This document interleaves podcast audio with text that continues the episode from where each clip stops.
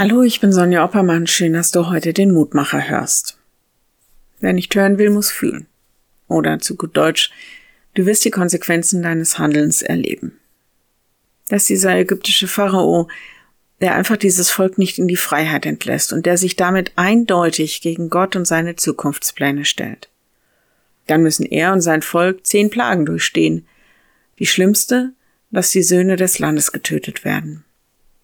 Er lässt Israel gehen und dann sagt er sich, ach, ich hab's mir anders überlegt. Was kümmert mich das Abkommen, das ich gestern geschlossen habe? Ich hol sie mir zurück, meine Sklaven. Und er jagt ihn nach. Im Schilfmeer dann kommen er und seine Soldaten um.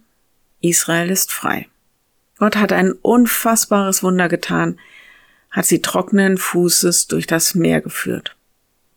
Am anderen Ufer, im Leben, in der Freiheit steht Mose und dichtet ein langes Danklied an Gott. Und unser heutiger Losungsvers ist aus diesem Lied, ich lese das aus der Basisbibel, 2. Mose, Kapitel 15, Vers 11. Wer ist wie du, Herr, unter den Göttern? Wer ist so heilig und so gewaltig wie du? Furchtbar sind deine Taten, wenn du Wunder tust. Zu gut Deutsch, besser dich nicht unterschätzen, besser sich nicht mit dir anlegen. Auch wenn es verführerisch ist, will ich nicht mit den Fingern auf andere zeigen. Ich will bei mir anfangen.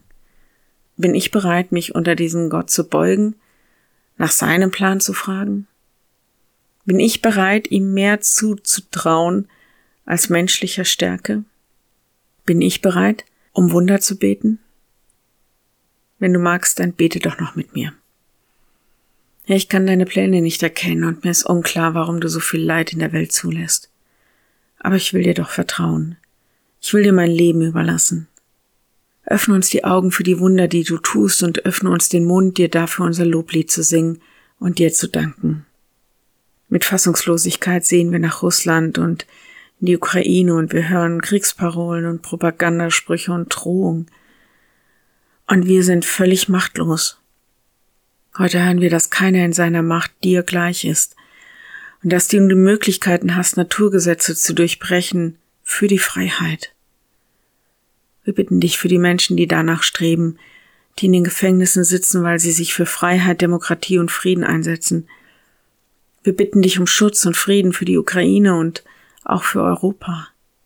Wir bitten dich um eine Umkehr bei denen, die weltliche Macht in den Händen halten. Gib uns deinen Frieden, Herr. Segne uns. Amen. Morgen ein neuer Mutmacher. Bis dahin. Bleib behütet. Tschüss.